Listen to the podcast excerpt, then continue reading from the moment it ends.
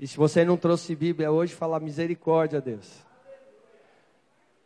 Senta do lado de alguém que tem, que a Vanessa não está aqui hoje, para ajudar a gente com a projeção. Primeiro, Samuel, capítulo 14. Nós vamos ler do versículo 1 até o versículo 23, se não estou enganado. Quem achou aí, fala amém. Quem não achou, fala ai de mim. Misericórdia. 1 Samuel 14, de 1 a 23. Diz assim a palavra de Deus, eu estou lendo na NVI.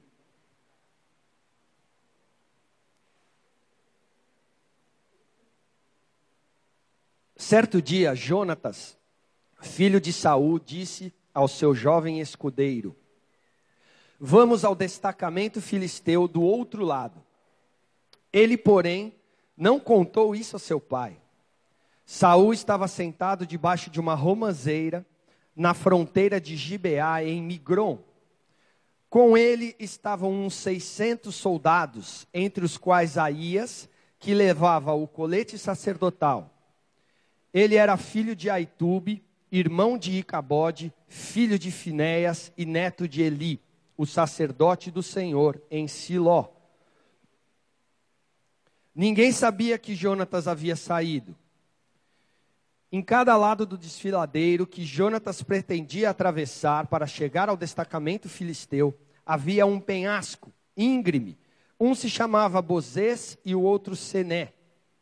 Havia um penhasco ao norte, na direção de Micmas, e outro ao sul, na direção de Geba. E Jonatas disse a seu escudeiro: Vamos ao destacamento daqueles incircuncisos. Talvez o Senhor haja em nosso favor, pois nada pode impedir o Senhor de salvar, seja com muitos, seja com poucos. Disse o seu escudeiro: Faze tudo o que tiveres em mente, eu irei contigo. Jonatas disse: Venha, vamos atravessar na direção dos soldados e deixaremos que nos avistem. Se nos disserem, esperem aí até que cheguemos perto, ficaremos onde estivermos e não avançaremos. Mas, se disserem, subam até aqui, subiremos, pois este será um sinal para nós de que o Senhor os entregou nas nossas mãos. Então os dois se deixaram ver pelo destacamento dos filisteus, que disseram: Vejam, os hebreus estão saindo dos buracos onde estavam escondidos e gritaram para Jonatas e seu escudeiro: Subam até aqui e daremos uma lição em vocês. Diante disso, Jonatas disse a seu escudeiro: Siga-me, o Senhor os entregou nas mãos de Israel. Jonatas escalou o desfiladeiro usando os pés e as mãos, e o escudeiro foi logo atrás. Jonatas os derrubava e seu escudeiro logo atrás dele os matava. Naquele primeiro ataque, Jonatas e seu escudeiro mataram cerca de 20 homens numa pequena área de terra. Então caiu terror sobre todo o exército, tanto sobre os que estavam no acampamento e no campo, como sobre os que estavam nos destacamentos, e até mesmo nas tropas de ataque. O chão tremeu e houve um pânico terrível. As sentinelas de Saul em Gibeá e Benjamim viraram o, viram o exército filisteu se dispersando, correndo em todas as direções. Então Saul disse aos seus soldados: Contem os soldados e vejam quem está faltando. Quando o fizeram, viram que Jonatas e seu escudeiro não estavam presentes. Saul ordenou a Aías: traga a arca de Deus. Naquele tempo ela estava com os israelitas. Enquanto Saul falava com o sacerdote, o tumulto no acampamento filisteu ia crescendo cada vez mais. Então Saul disse ao sacerdote: Não precisa trazer a arca. Na mesma hora, Saul e todos os soldados se reuniram e foram para a batalha. Encontraram os filisteus em total confusão, ferindo uns aos outros com suas espadas.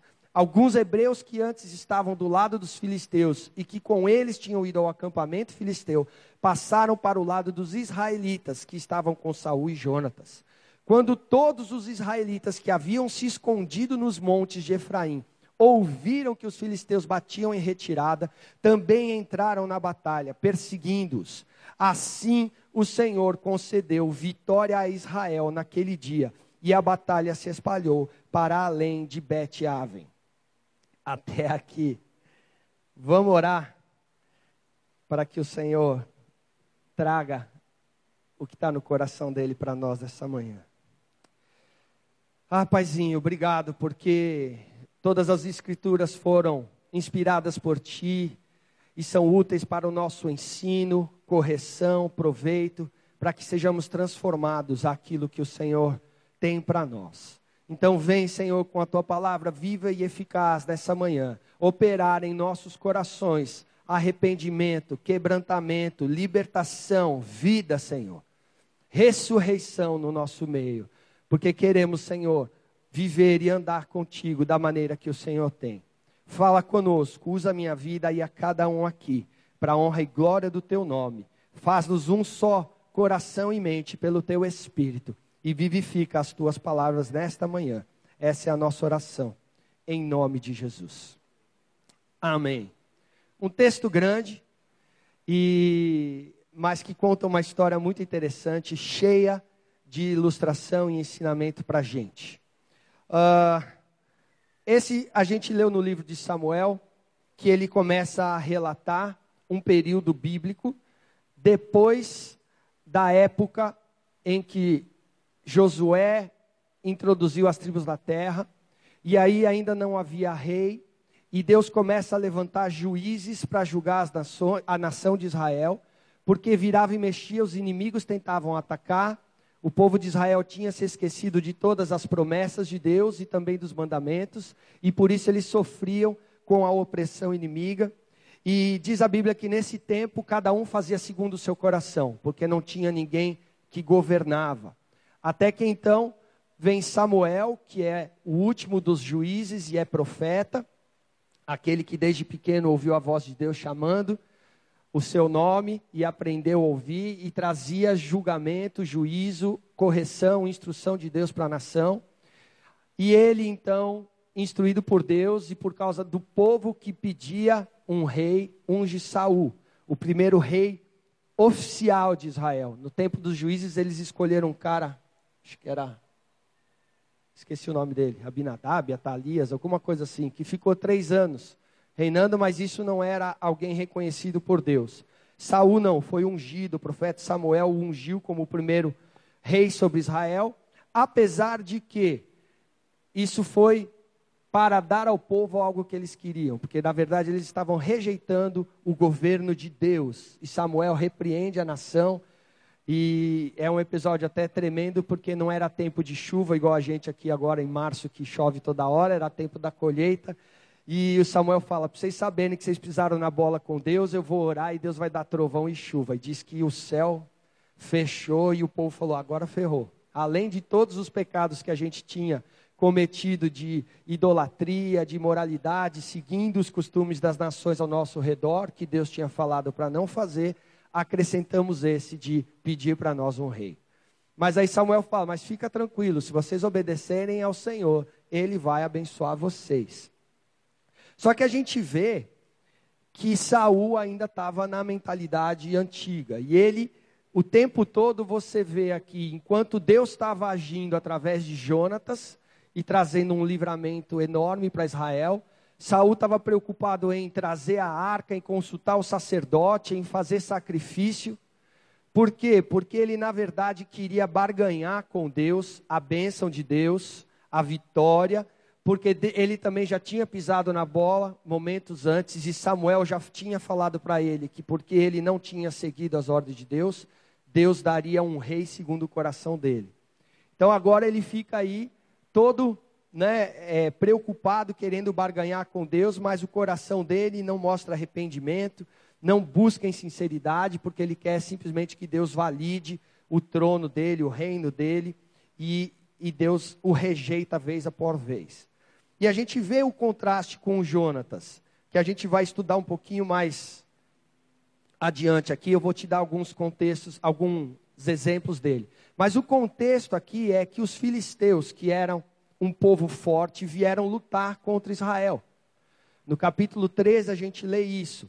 E eles vieram com 3 mil carros, que eram os tanques de guerra da época, 6 mil na cavalaria, que pilotavam esses carros, e mais de milhares na infantaria, soldados, que diz que estavam espalhados como a areia do mar, que não dava nem para contar. Esse, esse era o tamanho do exército filisteu que estava vindo lutar contra Saul e contra Israel. E a gente lê leu no texto que Saul tinha 600 homens que estavam com ele debaixo de uma romazeira.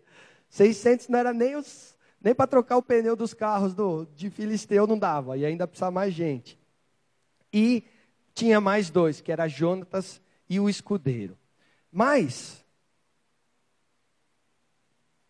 o pior de tudo isso é que o resto do exército, todos os homens de Israel, aqueles milhares que a gente até viu outro dia, né? Davi fez um censo e, e contou, estavam escondidos em buracos, em cavernas, morrendo de medo, fugindo. Alguns tinham atravessado o Jordão e tinham ido fugir mesmo, puxar o carro.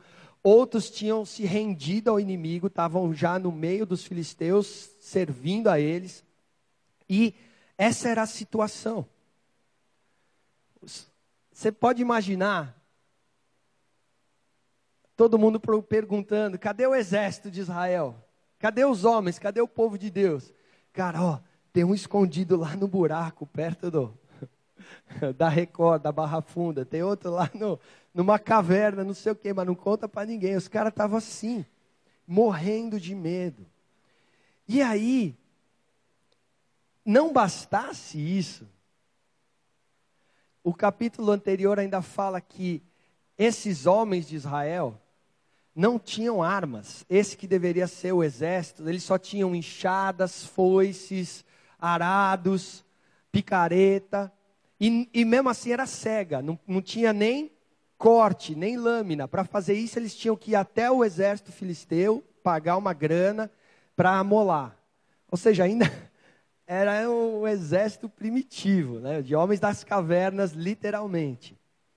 Cara, só que nesse contexto, a gente vê Jonatas, que era filho de Saul, o príncipe herdeiro, mas que tinha uma disposição de coração diferente. Por quê? Porque ele se indigna com essa realidade, com com que ele estava vivendo. Porque ele sabia que aquela terra onde eles estavam tinha sido dada como promessa do Senhor. Ele sabia que Deus tinha uma aliança com eles. E ele não estava acreditando no que estava acontecendo. Que situação é essa? Onde a gente chegou? Viver escravizado, com medo. Não viver a promessa de Deus. E ele crê em Deus ele crê na aliança de Deus, ele fala: talvez Deus esteja conosco, e não com esses incircuncisos. Em outra palavra, ele está falando: a circuncisão era a marca do povo de Deus, era a marca da aliança. E ele falou: se Deus tiver que estar tá com alguém, vai estar tá com aquele que tem uma aliança com ele. Eu me recordo das promessas, ele creu em Deus, ele falou: não é possível isso. E ele fala: e se Deus quiser, tanto faz para ele livrar com um ou com mil, com muitos ou com poucos. O poder para salvar, o poder para resgatar, o poder para estabelecer, o poder para abençoar, todo o poder, é só Ele que tem. E essa era a disposição do coração ainda sem saber se tudo essa estava correto, mas ele falou: Cara, se meu coração está correto, se eu posso crer na aliança de Deus, nas promessas do Senhor, ele vai confirmar com a palavra. E por isso ele faz o propósito com o escudeiro. Vamos lá, vamos aparecer, sair do buraco. E se eles falaram suba aqui, a gente sobe, porque Deus nos entregou. Se eles falarem espera aí, a gente espera. Porque mesmo que Deus tenha nos entregado para morrer ou para sofrer juízo por causa do outro povo, ainda assim o melhor que eu tenho é confiar em Deus, nas promessas de Deus, na aliança de Deus, no castigo ou disciplina de Deus. E isso é melhor do que eu viver com medo de não usufruir daquilo que Ele me dá como aliança, como promessa, como herança. E aí a gente vê então o que acontece. Ele se recusa a ficar indiferente a Deus e àquela situação. Ele busca a palavra, mesmo através do outro, mas a confirmação da palavra de Deus. E a palavra de Deus é a voz de Deus. Hoje em dia a gente tem todas as escrituras. O pastor William veio aqui ensinar sobre escatologia outro, outro dia e ele falou que a gente tem hoje coisas que nem os apóstolos e os discípulos tinham, que é toda a escritura completa, toda a revelação que Deus quis. E a gente ainda tem nelas o registro das palavras de Jesus, que cumpriam todas as profecias do Antigo Testamento. E através da fé em Cristo, hoje a gente tem o Espírito Santo que nos faz lembrar toda a palavra que Jesus disse. Em, outras, em outros termos, a gente tem a voz de Deus através da Bíblia.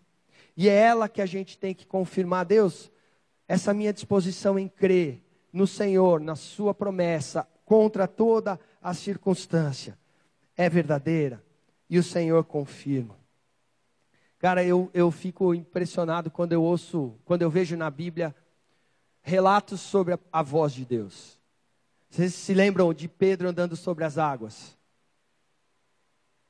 Ele, Jesus veio andando, os discípulos ficaram morrendo de medo, o mar revolto, cheio de onda brava.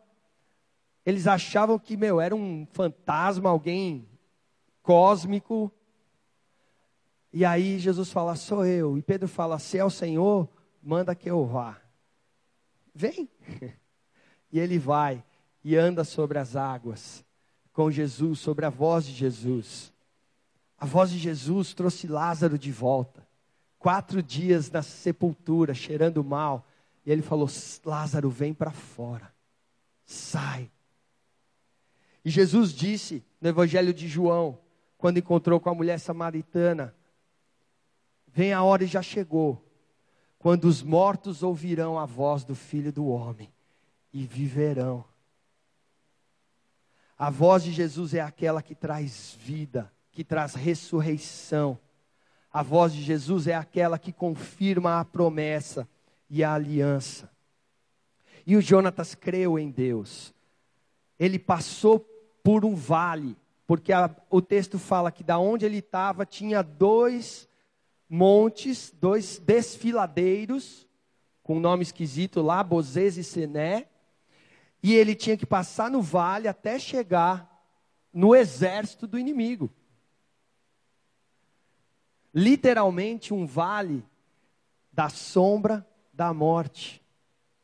E o negócio era tão ruim que ele, a nossa versão falou com as mãos e pés, ele saiu escalando. Claro, todo mundo vai escalar com usando pé e mão. Mas o sentido original, as versões mais antigas dizem que ele saiu engatinhando. Eu não sei se você já fez escalada e tentou. Nossos irmãos da África do Sul têm uma montanha bem legal na cidade deles, que dá para você escalar. E tem uma regra é, de alpinismo clara que fala: se o terreno está difícil, você no mínimo tem que ter três pontos de apoio. Porque senão você corre o risco de cair. E era assim que o Jonatas e o escudeiro estavam indo, descendo, engatinhando, subindo, engatinhando, o exército inimigo na posição mais alta.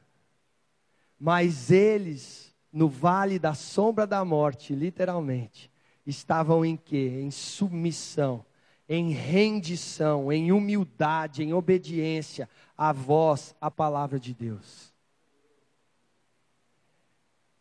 Cara, e aí a gente vê o que acontece.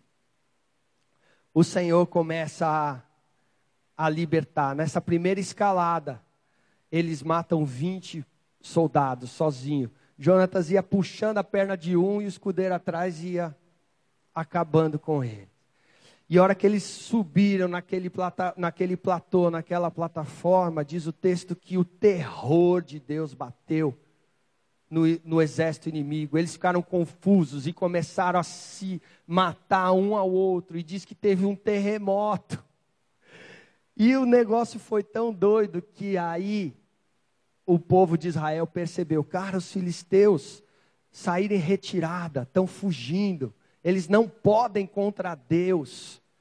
E eles então saem da caverna e executam um juízo tremendo e um livramento tremendo para a nação de Israel. Cara, para mim isso fica claro. A analogia com Jesus. Até porque eu não sei se vocês sabem, mas Jonatas significa presente de Deus.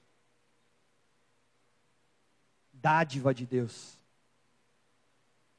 E teve um que foi dado como presente, como dádiva, que em obediência de gatinho, engatinhando, subiu uma outra montanha chamada Gólgota, caveira, que significa morte e destruiu o poder do inimigo, para que todo aquele que crê no Senhor não pereça, mas receba a vida, a aliança, a graça, a ressurreição, o perdão dos seus pecados.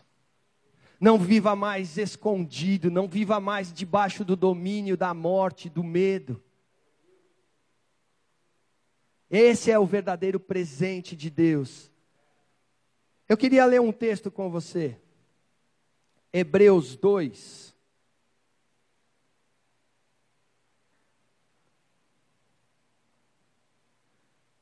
Para você ver que eu não estou viajando nem inventando.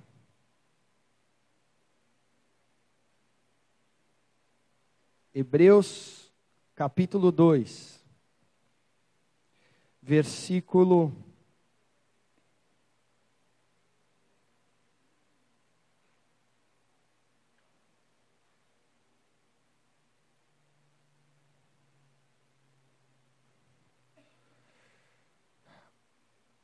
no versículo 6, o autor de Hebreus está testemunhando o salmista, Davi, que diz que é o homem para que com ele te importes e o filho do homem para que ele, com ele te preocupes.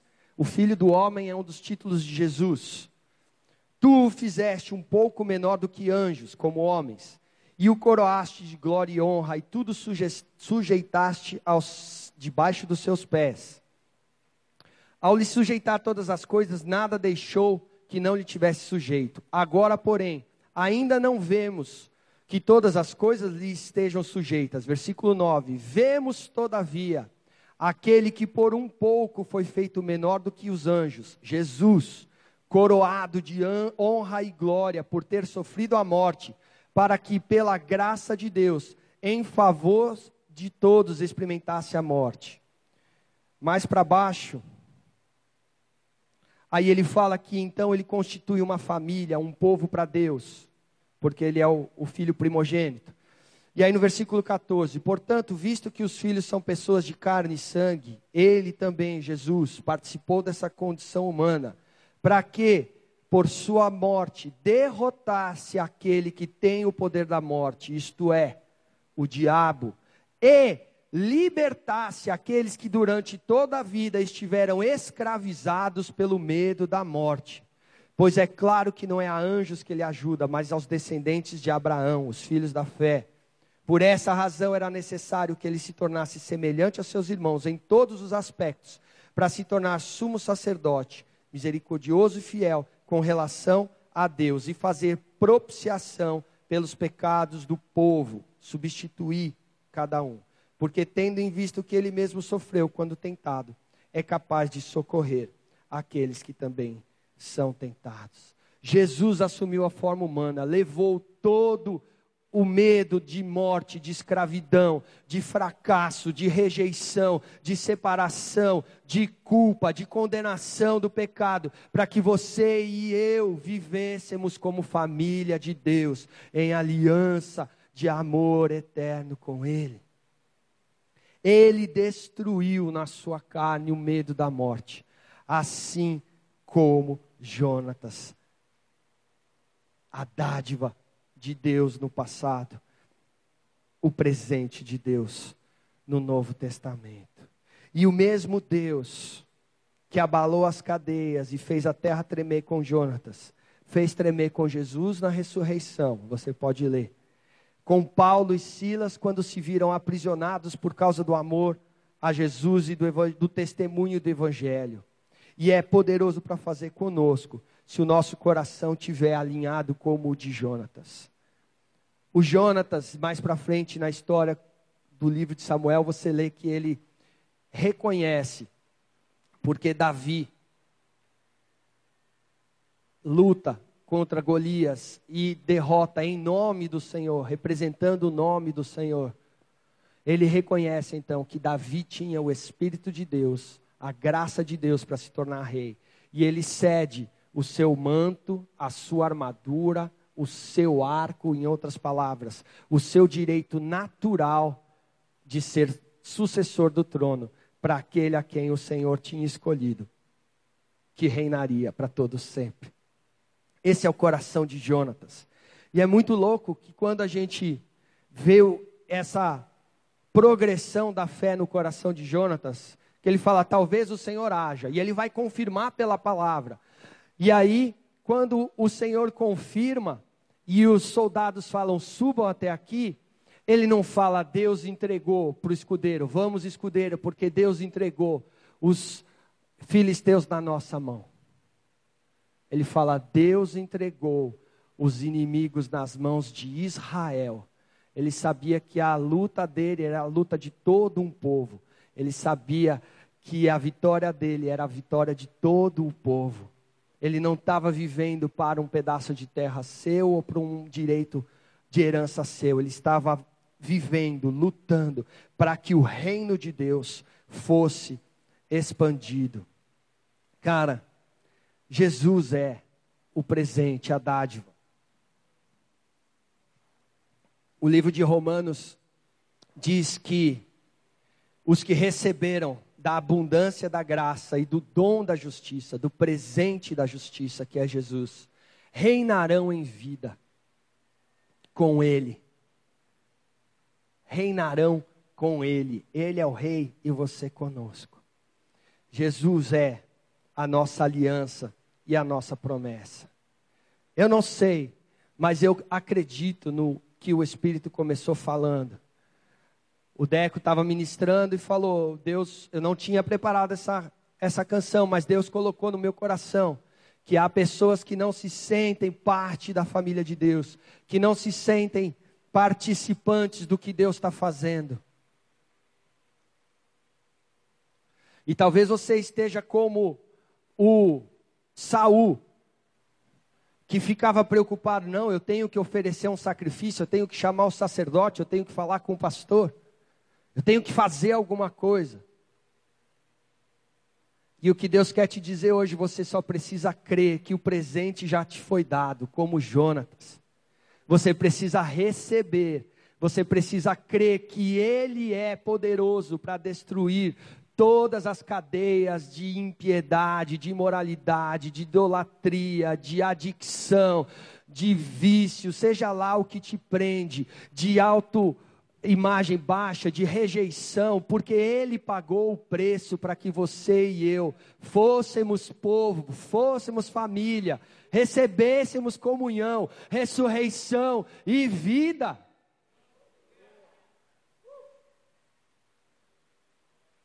Eu creio que esse é o mover de Deus, o coração de Deus.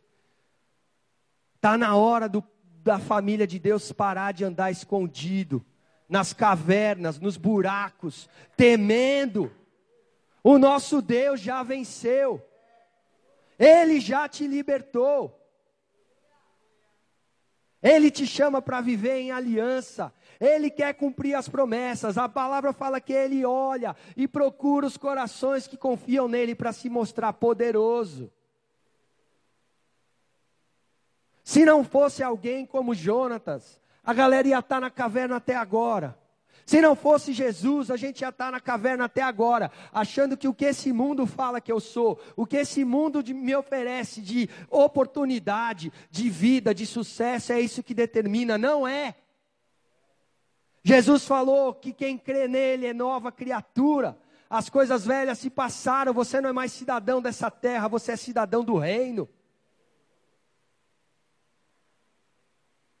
Está na hora da gente confiar em quem fez a promessa. Está na hora da gente confiar aquele que foi no vale da sombra da morte. E que falou para a gente, porque é o bom pastor, ainda que eu ande no vale da sombra da morte, não temerei mal algum, porque tu estás comigo. É a tua presença que me conforta, me consola.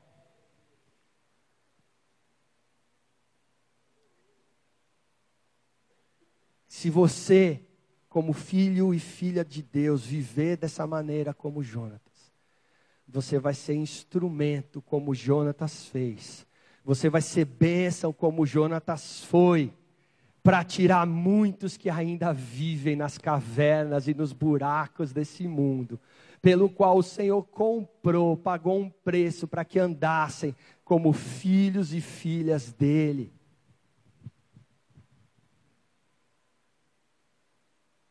Aonde estão na igreja de Jesus os Jonatas? Aonde estão nesta igreja os Jonatas? Que apesar de circunstâncias, apesar de lutas, apesar do que for, vivem em fé e obediência à promessa e àquele que fez. Queridos, é para isso que você foi chamado não é uma estrutura de igreja. Não é vir aqui todo domingo aprender a cantar as letras, pular ou chorar. É crer e obedecer. Crer que Ele já conquistou a vitória para você. E agora seguir testemunhando dessa vitória, desse amor, vivendo na graça de Jesus.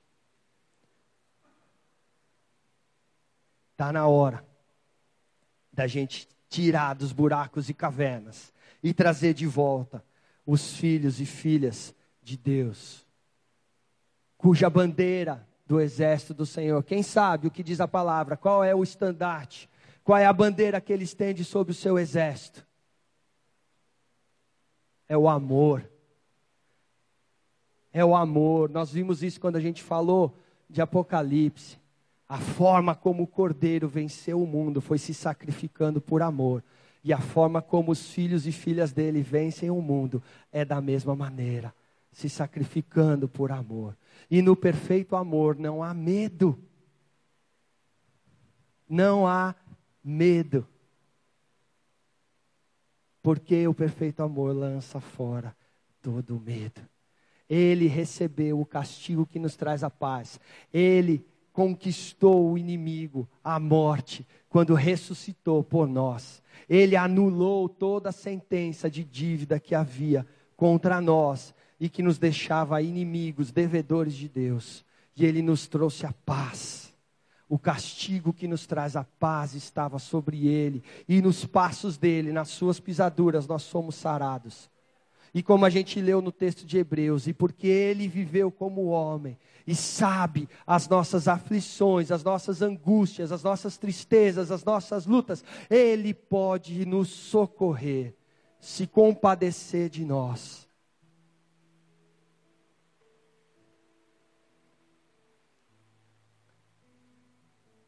Ele é a dádiva, o presente de Deus para as nossas vidas. Eu não sei quais são os medos que têm te prendido. Eu não sei se é medo de fracasso, se é medo da morte, se é medo de ser vencido. Todos eles são legítimos, mas Jesus hoje te diz: creia em mim e seja liberto. Sai do seu buraco, sai da sua caverna, sai da sua toca, sai daquilo que você acha que é seguro, porque isso não honra o nome daquele que entregou todas as coisas por você, e você não vive nem um pedacinho do sonho que ele tem para você.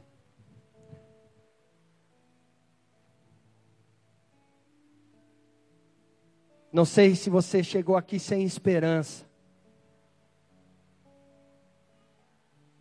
Não sei se você chegou aqui sem expectativa. Não sei se você chegou aqui mecanicamente. Mas o que eu sei é: o Senhor Jesus quer te tirar desse lugar de paralisia, de medo, de escravidão. Quer que você volte a crer quer que você olhe para Ele e lembre que nenhuma das suas promessas deixou de se cumprir. Ele tem o sim e amém.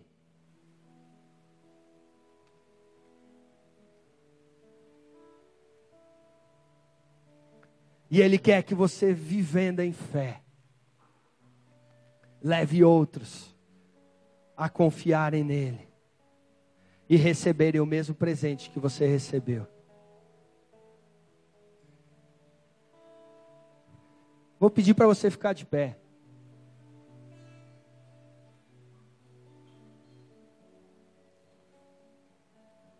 Feche os seus olhos.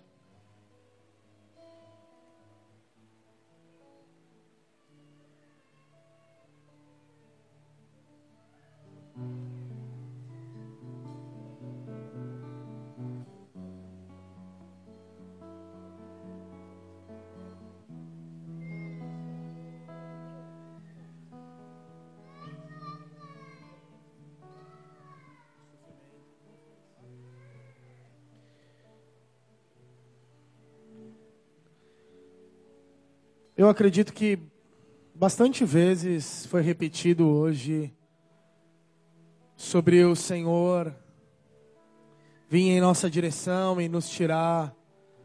O Ronaldo falou de nos tirar da caverna, nos tirar desses lugares onde a gente está escondido.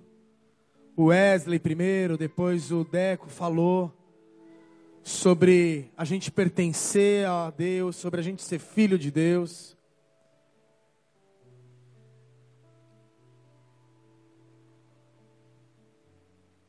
Antes da gente tomar uma posição,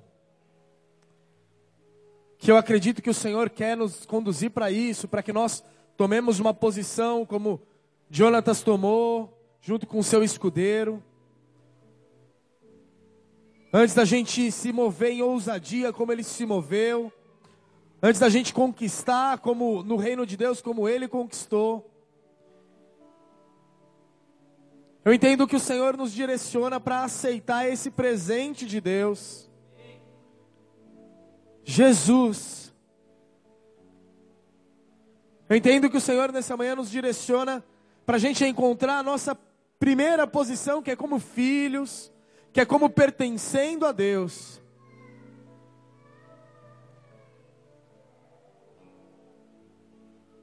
A gente ter essa convicção de que a gente é dele. A gente ter essa convicção de que a gente é aceito nele. A gente ter a convicção de que se for para se esconder, é para se esconder nele. É verdade que o Senhor tem muitos planos além disso, mas antes da gente chegar lá, daqui a pouco a gente chega lá. Encontra a sua posição nele, sabe? Ele está disponível nessa manhã,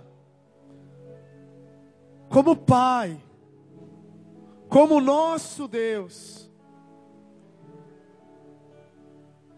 de modo pessoal.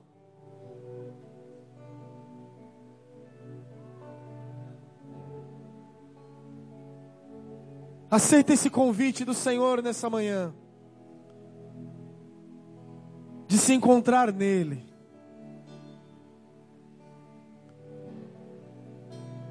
Aonde toda ansiedade, toda angústia, todo medo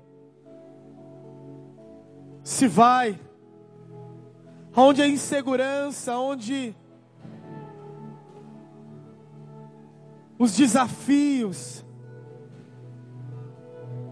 desse mundo não nos afetam, porque a gente está escondido nele, sabe? Ele é o presente de Deus para nós. Jesus é o presente de Deus para mim e para você nessa manhã.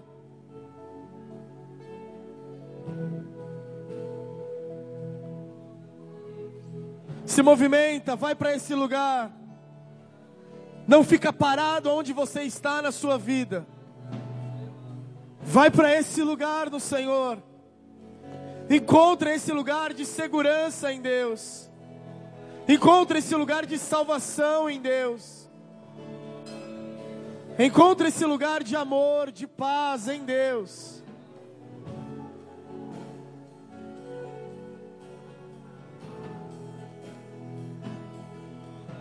Enquanto isso, eu gostaria de